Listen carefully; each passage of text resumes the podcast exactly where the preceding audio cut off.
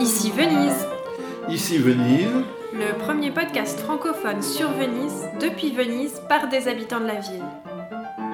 Tour à tour amoureux de la ville, critiques, inquiets, bienheureux, ironiques et auto-ironiques, mais aussi engagés, Ici Venise, un podcast cousu main par Inonago, également au piano.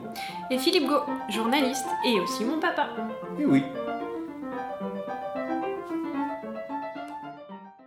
Bonjour chers auditeurs et chères auditrices, ici Venise, je suis avec Philippe, mon petit papa Philippe. bonjour Ilona, bonjour à toutes et à tous. Alors nous sommes euh, le 22 avril 2021 et euh, nous approchons euh, d'une date importante en Italie qui est la date du 25 avril. Alors le 25 avril, c'est un jour férié en Italie, c'est c'est la fête de la libération.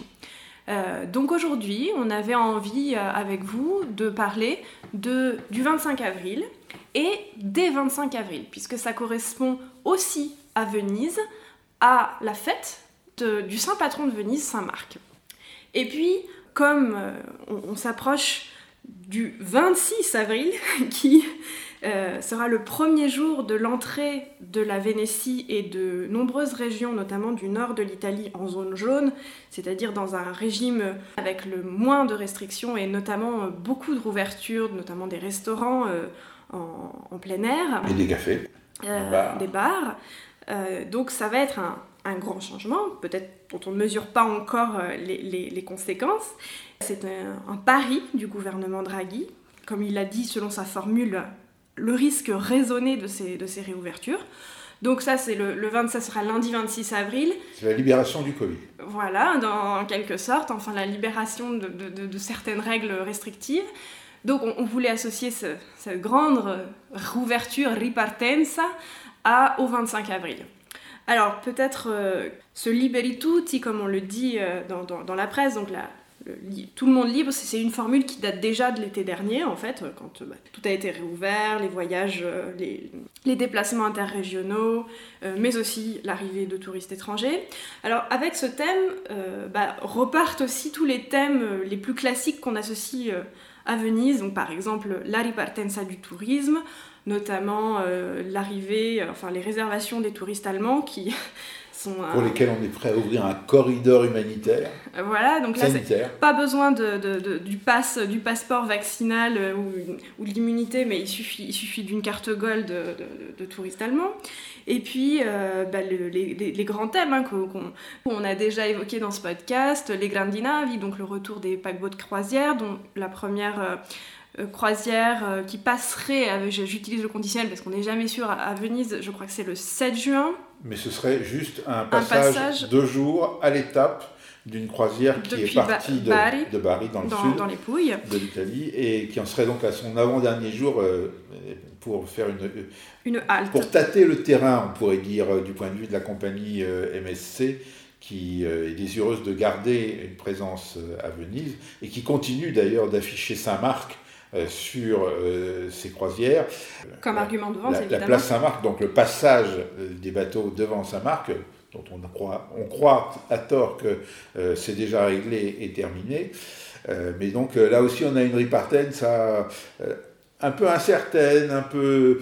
bah, c'est bien, c'est des bateaux, donc ça flotte. On, on peut aller un peu à gauche, un peu à droite euh, et affronter les vagues, mais il y a une volonté de la part des, des compagnies, de, en tout cas des MSC, de revenir à Venise. Voilà, et puis il se trouve que le, paquebot euh, en question, euh, ce sera le MSC Orchestra. Alors moi, ça m'a tout de suite réveillé parce que c'est le, même paquebot qui avait eu l'incident euh, à Saint-Basile en, en juin 2019. Donc je pense que ça pourrait réveiller aussi dans l'imaginaire vénitien des, mauvais souvenirs. Si c'est vraiment le MSC Orchestra qui, qui naviguera au mois de juin dans, dans le centre historique de Venise.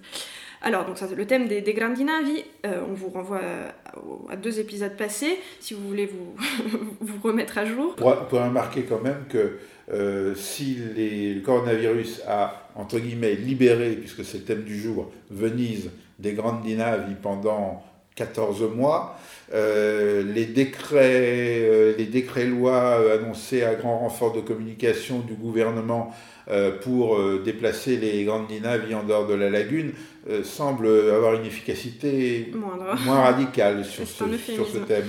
Oui, oui, certainement pas les institutions qui ont, défendu Venise des Grandinavi, mais paradoxalement plutôt, le virus.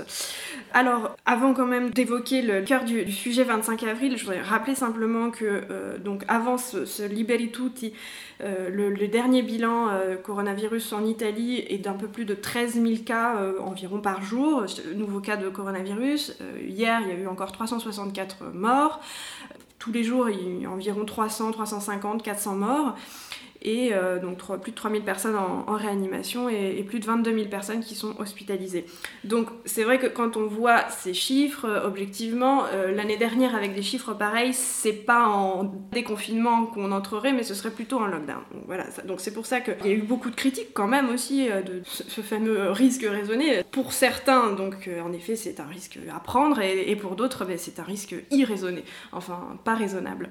Il faut dire que le ce sujet-là de des réouvertures de la, euh, du nouveau départ euh, dans les prochains jours et aussi au début du, mois de mai, ça a été un premier sujet de confrontation politique un peu sérieux à l'intérieur du gouvernement mm. entre la Ligue de Salvini et on va dire l'ensemble des autres forces euh, de la majorité euh, élargie, euh, la Ligue poussant très fort pour les réouvertures et d'ailleurs elle, n'a pas fini, elle va continuer. Ils se sont battus pour que le, couvre-feu soit repoussé à 23 heures.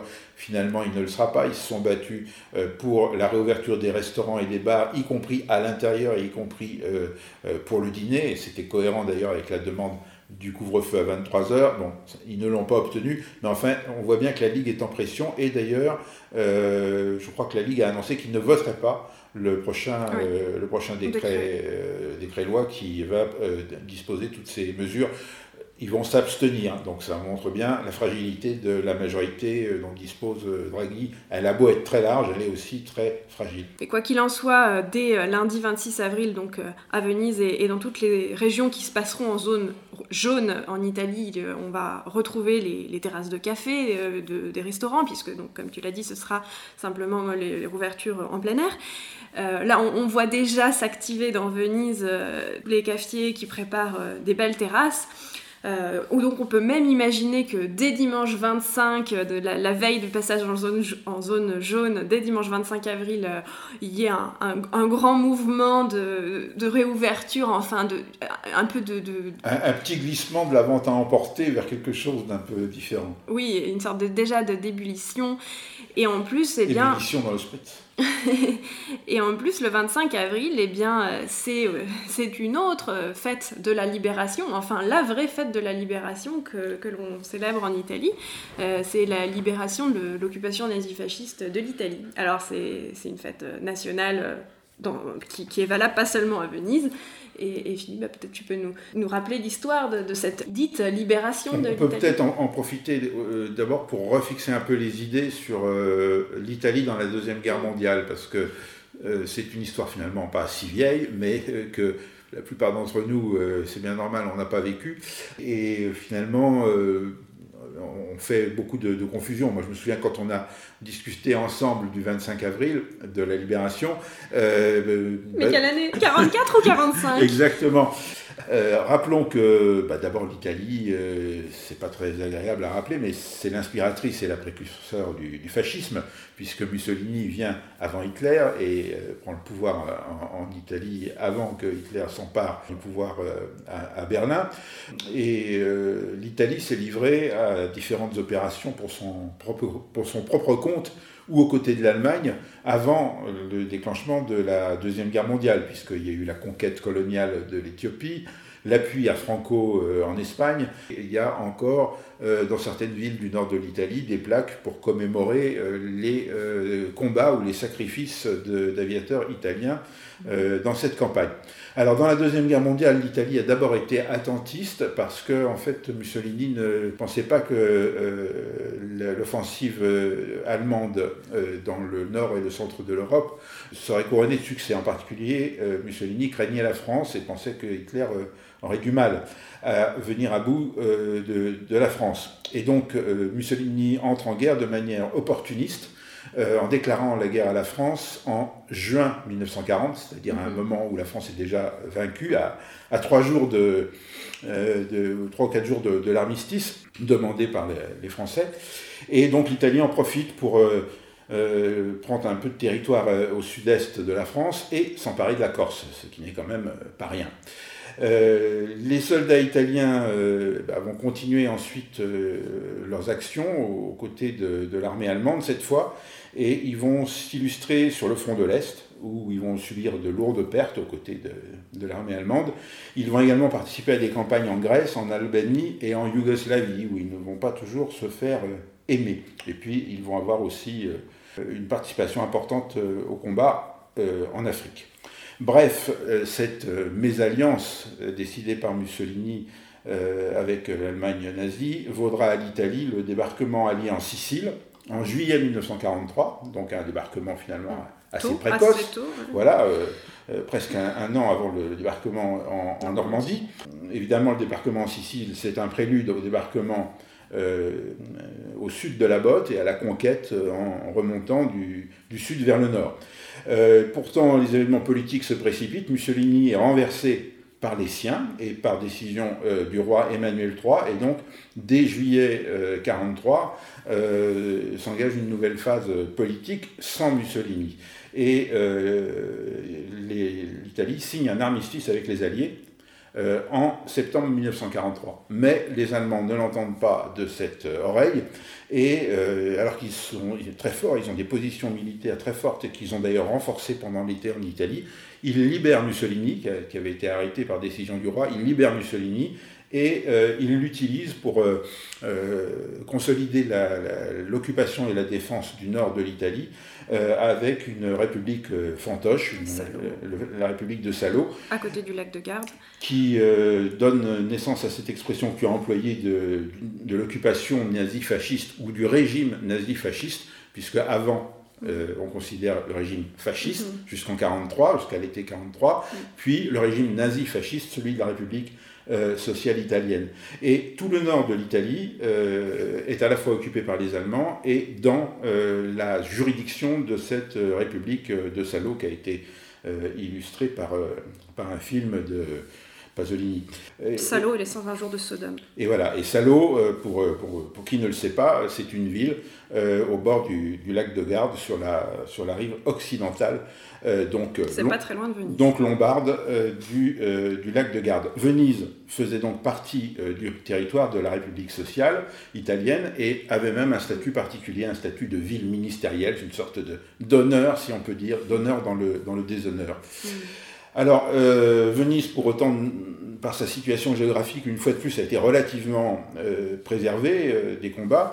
Euh, néanmoins, euh, un fait important, c'est que le 21 mars 1945, le port de Venise euh, subit un bombardement allié, mhm. qui a été la seule action de bombardement sur le centre historique pendant la Deuxième Guerre mondiale. Sur le centre historique de Venise, il y a eu d'autres bombardements dans, dans, la région, et y compris à Mestre. Euh, une plaque commémorative a été apposée, il faut ah oui, dire. À, Santa Marta, qui est donc un, quartier qui est juste à côté du port. Proche de la zone de bombardement. Et dans ce quartier, il y a eu euh, des victimes. Et donc, euh, une plaque commémore la, trentaine de victimes civiles du mm. bombardement du, du 21 mars 1945. Alors la libération de Venise... J'allais te demander, euh, parce qu'en fait le 25 avril, mais Venise, est-ce qu'elle a été libérée euh, dès le 25 avril? Enfin, le 25 avril Alors le 25 avril, euh, c'est une, date conventionnelle. Ah. il n'y a pas eu, on le comprend, de libération de l'Italie le 25 avril. Euh, Rome euh, n'était plus aux mains euh, des, nazis fascistes déjà depuis un certain temps, donc c'est pas comme on pourrait, pour la France, si on fait un comparatif, on parlerait de la libération de Paris comme un événement essentiel. Donc quel est l'événement auquel se rapporte le 25 avril? Bah, En fait, à une succession de libérations dans les villes du Nord, en général avec des insurrections partisanes, des, actes de, résistance, et plus spécialement à Milan, la, la capitale du Nord, euh, où euh, euh, l'insurrection a commencé le 25 avril mhm. et les Allemands ont quitté complètement le Milan dans les, dans les jours qui ont suivi. À Venise, la libération a eu lieu les 28 et 29 avril 1945 et euh, elle a eu aussi un aspect insurrectionnel, ce qui fait qu'on peut voir des photos avec des hommes en armes euh, qui partent à l'assaut du, Rialto, par exemple. Euh, mais en réalité, elle a été marquée, cette libération, par des négociations entre, d'une part, les Allemands et, d'autre part, les représentants de l'épiscopat et aussi des émissaires officieux des Alliés visant à obtenir un départ des Allemands sans combat et sans destruction. Et euh, en fait, l'insurrection qui, a existé, qui n'est pas une mise en scène, euh, mais a, profité de ces négociations. Et en fait, l'accord qui a été conclu le 29 avril entre les formations partisanes et les occupants allemands, c'est le départ des Allemands de Venise sans combat, sans destruction mais avec ah armes et bagages. Eh Donc voilà. Un repli. Euh, c'est un repli. D'un côté, c'est une libération, de l'autre côté, c'est mm. un repli stratégique. Alors oui, il se trouve qu'à Venise, euh, cette date du, 25 euh, avril, donc de la fête de la libération, coexiste avec une autre fête ben, très importante puisque c'est la fête de Saint-Marc, le saint patron de la ville. C'est un jour férié, alors ça se confond avec la fête de, la libération. Et souvent d'ailleurs, et tu vas nous le raconter, les, les deux mouvements de Saint-Marc d'un côté, donc plutôt associé à, l'indépendantisme vénète, et euh, le côté partisan, donc avec l'Association nationale des partisans italiens, des fois ils coexistent d'une façon, de, manière un petit peu euh, oui, j'ai pu assister, je ne sais plus si ah, on était... oui, on était ensemble il y a plusieurs années à deux cortèges, le cortège des, partisans de, de, de, la NPI, donc l'association des partisans italiens, et des indépendantistes vénètes, parce que, donc là tu vas nous expliquer qu'est-ce que c'est que cette fête de Saint-Marc le 25 avril à Venise. Oui, donc en effet, il en fait c'était deux cortèges qui s'étaient rencontrés, mm. peut-être de manière involontaire d'ailleurs, mais voilà, il y avait de l'électricité dans l'air, car euh, d'un côté, bah, l'association des partisans qui donc cultive la mémoire euh, des mouvements de résistance euh, et, des actions partisanes à la fin de la Deuxième Guerre mondiale. Et donc, euh, au sein des partisans, on va dire, il y a différentes forces politiques, mais la principale force politique, euh, c'était quand même la gauche, le PC, hein, certains démocrates chrétiens aussi, mais enfin, disons, une mouvance qui est quand même plutôt dominée par la, par la gauche italienne, et du coup, une gauche aussi qui est italophile. Enfin, mm. oui, parce que d'ailleurs, il y a une guerre de drapeaux, c'est-à-dire que dans, dans un des cas, le cortège, c'est le drapeau le, tricolore italien, et dans l'autre, euh, tu n'as le c'est la bandiera di San Marco, donc euh, le lion ailé sur, sur le drapeau des, indépendances. Et donc évidemment, Saint-Marc n'est pas de droite, Saint-Marc c'est un personnage euh, de, de, la religion chrétienne et qui, je pense, est, appartient à tout le monde à Venise,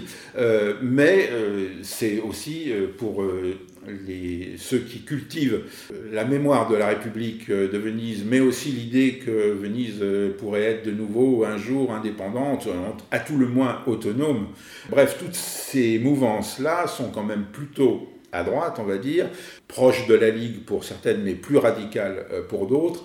Et puis, euh, il ne faut pas le cacher puisqu'on vient de parler de la libération, le regard sur le fascisme euh, n'est pas forcément euh, celui de l'association des, partisans, pour, pour, employer un euphémisme. Et on va donc trouver parmi ceux qui manifestent, en tout cas le jour de la fête de Saint-Marc, avec le drapeau de, de, la République de Venise, avec le lion ailé et la devise de Venise et de Saint-Marc, Pax Tibi Evangelista Meus, que la paix soit avec toi, euh, Marc, mon évangéliste, euh, bah, ceux qui défilent avec ce, drapeau, voilà, ils sont euh, en confrontation encore aujourd'hui. Ils utilisent Saint-Marc pour être en confrontation aujourd'hui sur le terrain politique avec les forces de gauche ou celles qui cultive euh, la mémoire de la résistance. Oui, alors non seulement les deux 25 avril euh, euh, se contrastent avec des, drapeaux différents, mais parfois les cortèges s'affrontent aussi avec des chants, avec des chansons différentes. Et, alors pour les, les, soutiens des, des, partisans donc de la libération, on, a Bella Ciao, et puis pour Saint Marc, on a l'hymne de Saint Marc. Oh bella ciao, bella ciao, bella ciao, ciao, ciao, e se muoio da partita.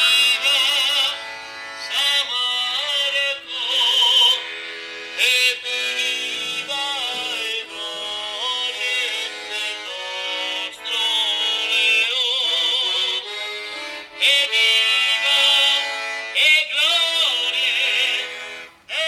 voilà, alors là, c'est c'est Maurizio Tiberi qui chante depuis une gondole l'hymne de Saint-Marc. On a trouvé ça sur YouTube. Vous, pouvez voir, il y a de très belles images. Euh, c'est une vidéo. Et alors, si les cortèges se rencontrent, ça peut être plus nerveux, ça. Et, hein. et cacophonique. mais alors, d'accord. Mais qui est ce Marc qui est devenu saint et, qu'on célèbre à Venise depuis tant de siècles? Alors, ben, Marc, euh, c'est un personnage qui semble-t-il a, a, existé. Alors, évidemment, on, peut mettre euh, du conditionnel, euh, puisqu'on évoque euh, quelqu'un qui, qui, a vécu ou qui aurait vécu au premier siècle après Jésus-Christ. Pas tout à fait après Jésus-Christ d'ailleurs, puisqu'il serait né en l'an 20, 20 de notre ère, disons. En fait, les 2000 ans. 2001 ans. Oui, on, aurait pu, on pourrait fêter les, les, 2000 ans de Saint-Marc en ce moment comme on fête les 1600 ans euh, de la fondation de Venise, mais peut-être, euh, voilà, Saint-Marc, il y a peut-être plus de réalité en, fait. Euh, et donc, sa famille, sa mère, aurait été proche des apôtres à, la fin de la vie de, Jésus. Pour donner une indication, c'est dans la maison de la mère de Marc que ce serait déroulé, si elle a eu lieu, la fameuse scène, c'est-à-dire le dernier repas mhm. pris par Jésus avec ses apôtres. Alors donc, euh, Marc a, eu une vie euh, avec les, apôtres après la mort du Christ. Euh, il a été lui-même disciple de l'apôtre Paul, puis de Pierre. Et il serait mort en martyr à Alexandrie le 25 avril 78. Mmh, donc le 25 avril, l'origine, c'est la, date rapportée de la mort de Saint Marc. Alors pourquoi Saint-Marc l'évangéliste ben, C'est pour le distinguer d'autres marques, et c'est surtout parce qu'on lui attribue un des évangiles, l'évangile selon Saint-Marc, même s'il n'en a probablement pas été l'auteur, mais euh, l'inspirateur. D'accord. on a oublié de dire que bah, Venise, toute la toponymie de la ville quand même est, très, euh, très inspirée de Marc. D'abord, bah, comme chacun sait, la place Saint-Marc, où il y a la basilique de Saint-Marc, où se trouveraient les reliques de ce Saint-Marc? Alors comment de Alexandrie en Égypte, euh, on se sont retrouvées ces reliques à Venise, dans la basilique Saint-Marc, qui a été érigée pour... Euh, euh, on, peut dire que les euh, reliques de Saint-Marc étaient déjà destinées depuis près de 2000 ans euh, ah. à, Venise.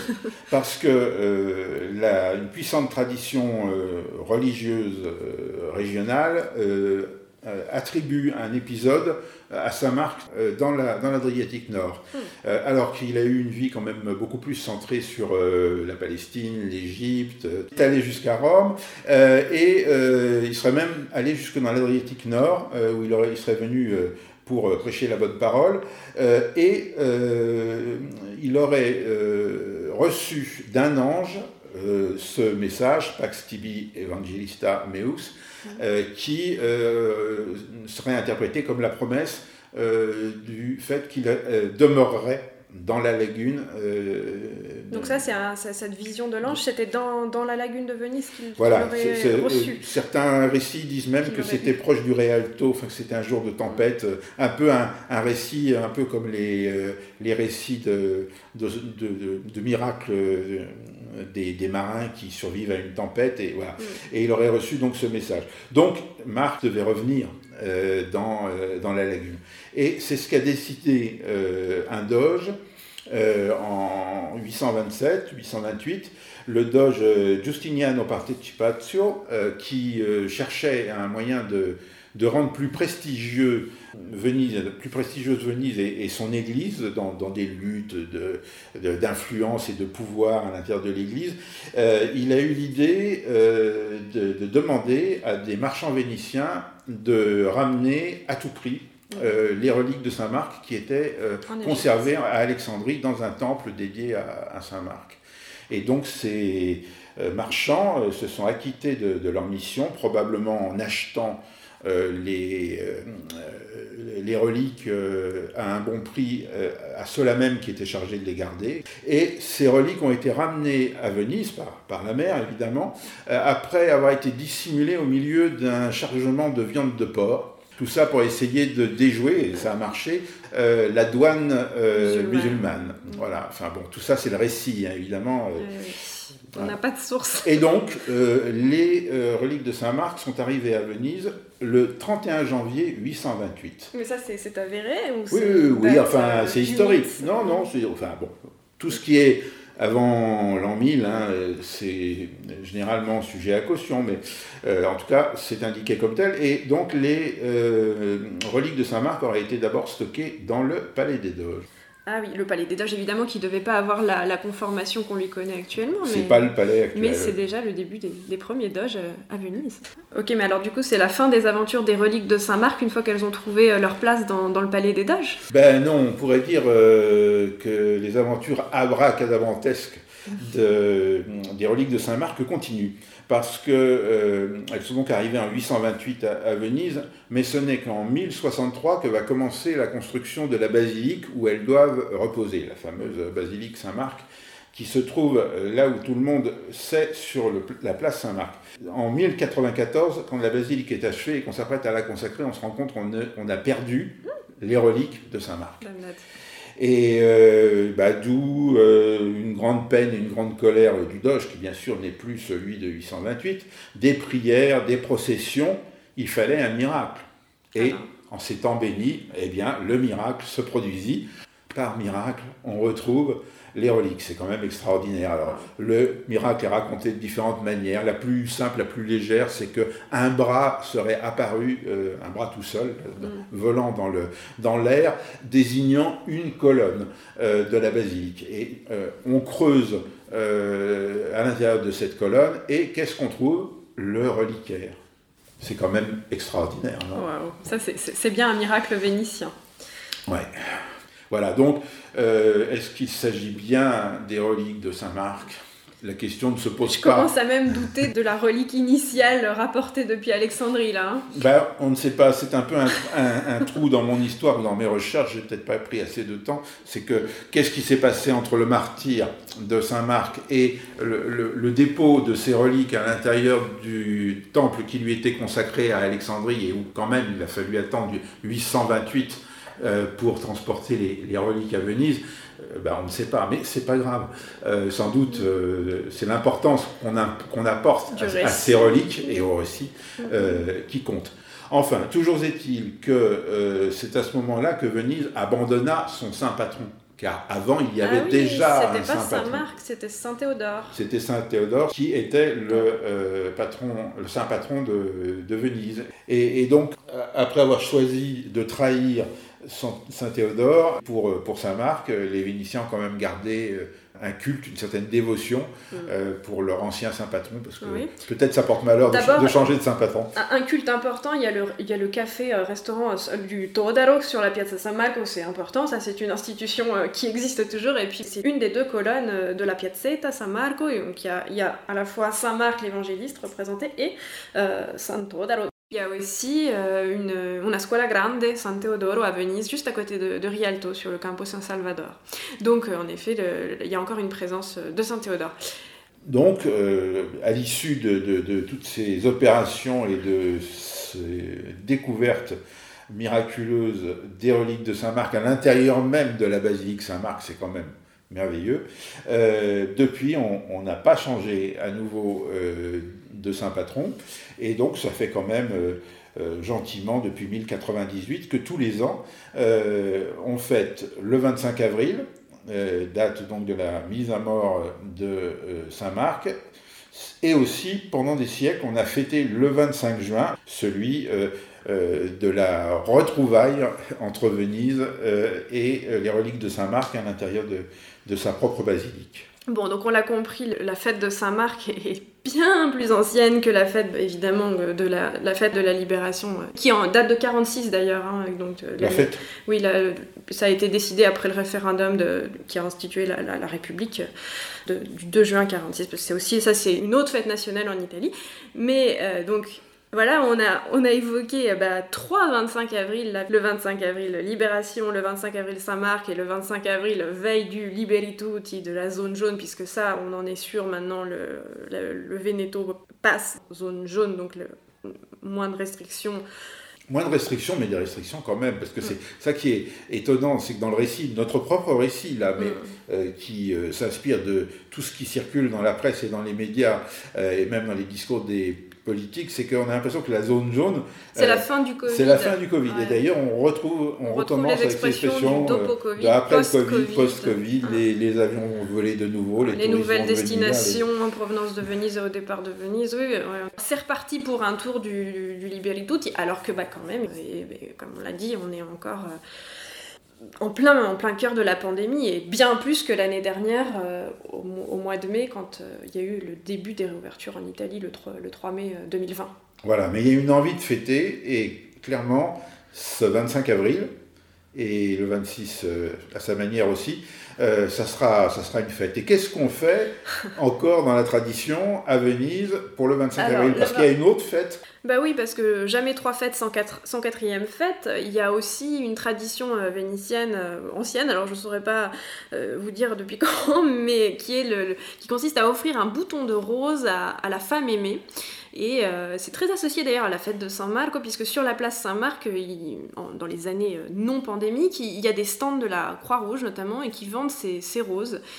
Et donc c'est un peu la fête, enfin c'est pas un peu, c'est la fête des amoureux vénitiennes le, 25 euh, avril. Donc c'est un peu la Saint-Valentin façon vénitienne. Et on offre le boccolo, donc le, bouton euh, de, rose. Oui, parce que la légende, c'est... Euh, encore une Encore une, c'est une légende qui ressemble un peu à celle de Roméo et Juliette, c'est-à-dire d'un amour impossible et un l'homme qui ne peut pas épouser l'aimé euh, part euh, en guerre pour euh, le Doge et à son retour il aura le droit d'épouser. Et puis finalement contre l'avis du père. Bah oui mais justement s'il va s'illustrer sur les champs de bataille pour la République il pourra épouser. Et puis évidemment il, meurt, sur le champ de bataille.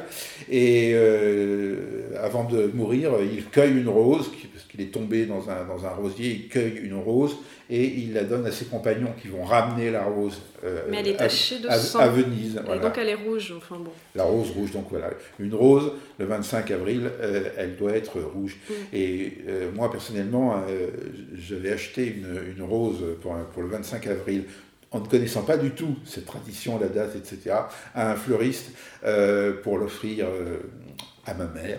Et, voilà, euh, c'était il y a quelques années à Venise. Et, le, fleuriste euh, m'avait tenu le discours sur Ah oui, une rose, mais une rose, la rose doit être rouge, etc. Je comprenais absolument pas ce qu'il disait. Maintenant, je sais. En fait, si tu l'as acheté, c'est simplement parce qu'il y en avait plein dans, tous les fleuristes et que tu as été attiré par la belle, rouge. Et... en fait, bon, tu respectais une tradition. Sans le savoir. Bon, très mamone, hein Voilà, donc nous avons fait le, tour du 25 avril 2021 euh, avec ses particularités mais aussi ses invariants. Bon, et eh ben on a découvert tous les 25 avril d'Italie et de Venise. Pourtant, on dit qu'en avril, il ne faut pas se découvrir d'un fil. On dit en italien aprile non ti scoprire. Comme en français.